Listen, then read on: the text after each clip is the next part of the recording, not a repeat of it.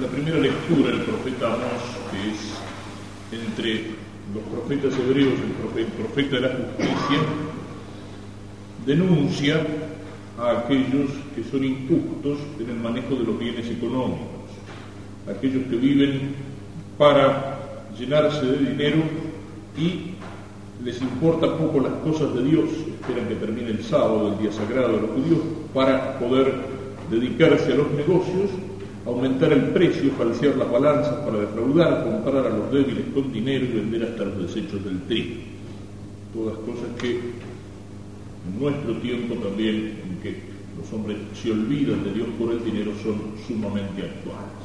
¿Cuántos años hace que venimos padeciendo los argentinos todo este tipo de cosas?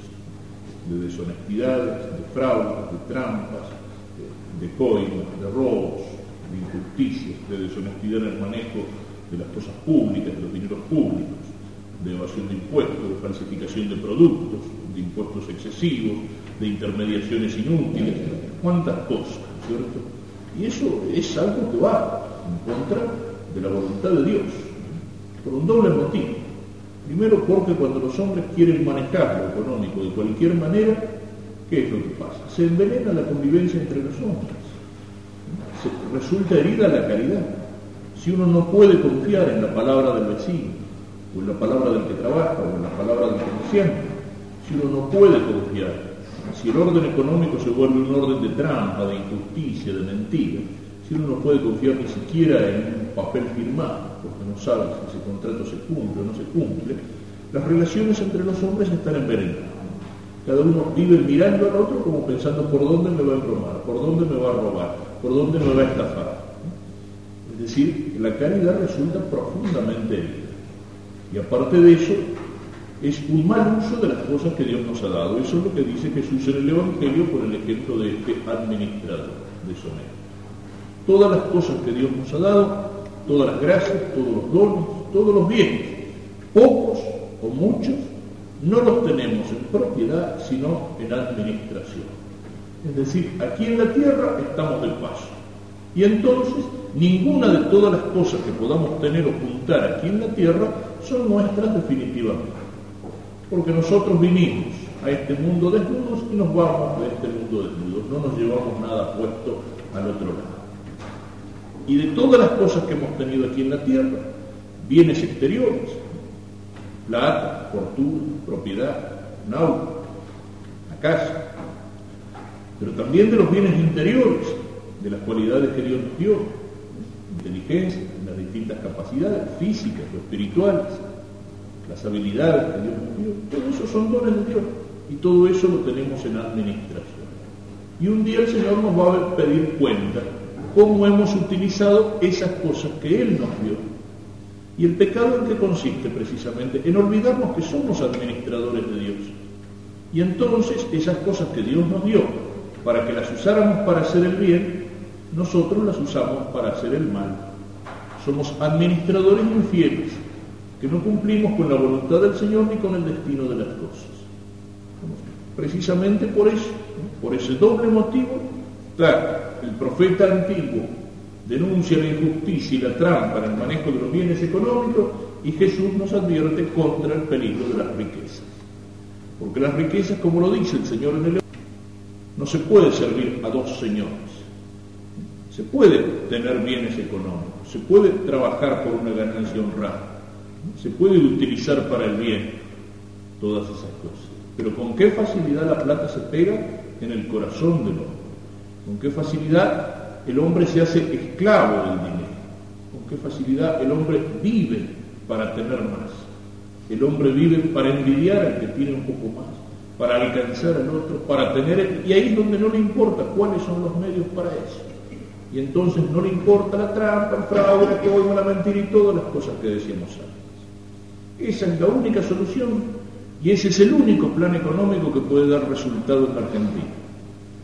Que volvamos a la ley de Dios, a los mandamientos de Dios. Que recordemos que somos cristianos y que nos portemos como cristianos en el uso de las riquezas.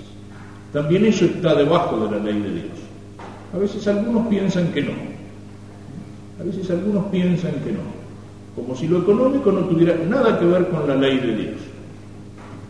A veces hay gente que a lo mejor se va a confesar o va a pedirle perdón a Dios, qué sé yo, porque faltó misa el domingo, porque se distrajo en las oraciones, o porque dijo una mentirita, o porque insultó a otro, pero no dice nada, nada, nada de que en sus negocios está haciendo un montón de trampas y un montón de porquerías. Y eso también son pecados. Eso es utilizar mal, es ser mal administrador de las cosas de Dios. Lo económico no es una cosa que está al margen de las leyes de Dios. No es una cosa que está al margen de la ley de Dios. ¿eh? Por ese doble motivo que señalaba porque la trampa, porque la injusticia hace un daño al prójimo y es una falta de la caridad, y porque nosotros no somos dueños, sino administradores de los bienes que Dios nos ha dado, para que utilizando esos bienes podamos vivir aquí y hacer de esta vida un camino para alcanzar la otra vida, para llegar al cielo. Y estas ideas fundamentales son las que se encierran en la parábola y después en aquellas digamos así, como proverbios, como aforismos de Jesús sobre las riquezas que hemos leído en el Evangelio de hoy. Es una parábola, es decir, una comparación, y después algunos aforismos, algunas frases, algunos pensamientos de Cristo que San Lucas los reúne junto con esta parábola. La parábola de un administrador, administrador de un hombre rico, y que este hombre sabe que va a perder el puesto lo llama el patrón para decirle que rinda cuenta de su administración. Como un día nos va a llamar Dios, para que rindamos cuenta de la administración. Al final de nuestra vida nos encontraremos con el Señor y tendremos que rendirle cuenta cómo hemos administrado, como decimos recién, todos los dones y los bienes que Él nos ha dado aquí en la tierra. Y le dice que rinda cuenta porque ya no va a ocupar más su cuenta. Y este hombre no sabe qué hacer ha sido administrador, ha estado arriba de los libros toda su vida, dice no tengo fuerzas para acabar y no tengo vergüenza para salir, y me da vergüenza salir a pedir limosna. ¿Qué puedo hacer? Y entonces se le ocurre algo que no es honesto, pero que le sirve para acomodarse, para conseguir quien lo reciba después que el patrón este lo despide. Llama a los clientes y le cambia los recibos, le cambia las deudas que tenía cambia los papeles, él era administrador, el patrón no se ocupaba de eso, y los hace aparecer como debiendo mucho menos de lo que debía. Y entonces, con eso queda bien, y sabe que esos tipos a los cuales ha favorecido, a los cuales ha coimeado, diríamos hoy día, y para lo cual ha robado, lo van a recibir, va a encontrar trabajo, ya tiene acomodo para cuando se quede en la calle. Y el patrón se entera, y el patrón, en vez de echarlo, en vez de retarlo, dice, lo alaba por su habilidad. Es decir, no lo echa. Piensa, ¿cómo lo voy a echar a este tipo si este tipo es vivís? No es ningún tono. Al contrario, tengo que aprovecharlo. Y Jesús lo pone, digamos, como ejemplo, pero no como ejemplo para que seamos deshonestos, para que hagamos trampa. Jesús lo pone como ejemplo de habilidad, como ejemplo de viveza, con esa frase que dice los hijos de este mundo son más astutos en su trato con los demás que los hijos de la luz. Es decir, el Señor divide a los hombres como en dos clases, los hijos de la luz, es decir, aquellos que viven como hijos de Dios. El verbo era la luz, aquellos que viven en la luz de la fe, aquellos que viven en la luz de la gracia y en la luz de las buenas obras. Y después los hijos de este mundo, es decir, los hijos de las tinieblas, los que viven para esta tierra, los que viven olvidados de Dios, los que viven en la oscuridad de la ignorancia y en la oscuridad del pecado. Y el Señor un poco como se lamenta de que los hijos de las tinieblas sean más hábiles en sus cosas que los hijos de la luz. ¿Y qué quiere decir con esto? Hábiles como este administrador. ¿Cuántas veces el tipo que vive para pasarla bien, el tipo que vive para los negocios sin importarles y esos negocios son torcidos, pero es un tipo hábil, lo sabe hacer, es un sinvergüenza, ¿eh? pero sabe hacer bien las cosas. Es un ladrón, pero tiene ojo, se preocupa.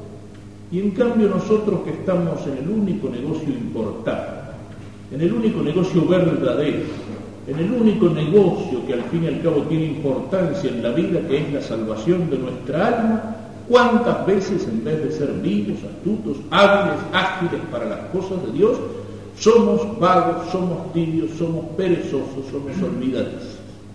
No encontramos tiempo para las cosas de Dios. ¿Eh? Si tuviéramos un negocio importante que nos va a dar una buena entrada, claro que encontraríamos tiempo. Y si no tenemos tiempo, dejaríamos de dormir, trabajaríamos más horas, nos ocuparíamos de eso con todo. ¿Cómo me voy a perder este negocio? Y en cambio, con ese único negocio importante al final de toda la vida, que es la salvación del alma, ese negocio en el cual nos jugamos el cielo o el infierno, a veces para eso no tenemos tiempo. No tuve tiempo de ir a misa, no tuve tiempo de rezar, no tenía ganas. Eh, para las cosas de Dios somos tontos, para las cosas de Dios somos flojos, somos débiles, somos presos. Eso es lo que nos quiere decir el Señor al ponernos este ejemplo en la palabra. Ojalá los que queremos ser hijos de la luz, los que queremos ser hijos de, Dios, nos preocupemos de las cosas de Dios, de las cosas de su Santa Iglesia, de las cosas de nuestra alma, nos preocupemos por lo menos con tanto interés como nos preocupamos de las cosas de la tierra.